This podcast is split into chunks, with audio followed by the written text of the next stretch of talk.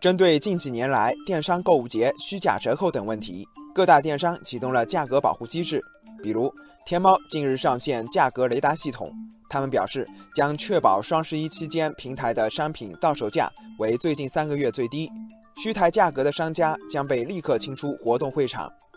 京东也介绍，每年大促前，平台都会开展对采销及商家的沟通预警，严防虚假折扣等问题。同时，通过大数据技术侦测手段，对价格违法行为进行跟踪监测。此外，京东日常商品就提供七天到三十天价格保护机制，以防价格波动给消费者带来不良体验。不过，电商平台的努力似乎没有打消消费者的疑虑。网友诗和远方说：“现在的商家早就学精了。”有不少全年都是虚高价格，然后每月有二十八天都在发放大额优惠券，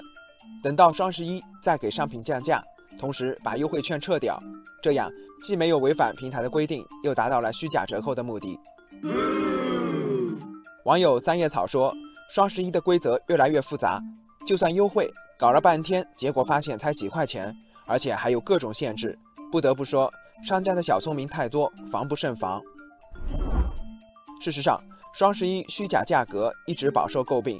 去年，中消协曾提示，参加双十一促销活动的五百三十九款非预售商品中，在整个体验周期内，不在十一月十一号也能以双十一价格或更低价格购买到促销商品的比例达到百分之七十八点一。先涨价后降价、虚构原价等情况突出。近年来，在双十一等网购节的消费井喷期后，常常会迎来消费侵权投诉井喷期。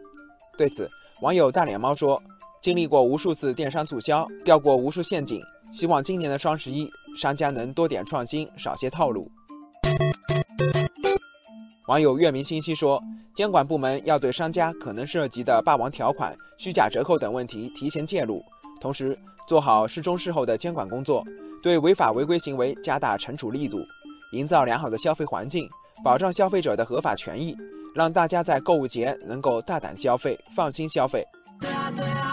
网友金牌律师说：“除了外力约束，更重要的是商家要自觉的诚信经营，否则很难避免上有政策、下有对策的困境。现在一说到双十一，消费者第一个反应往往是怎么避开或明或暗的雷区，购物节简直成了集中侵权节或者集中投诉节。长此以往，人们最终会用脚投票的。”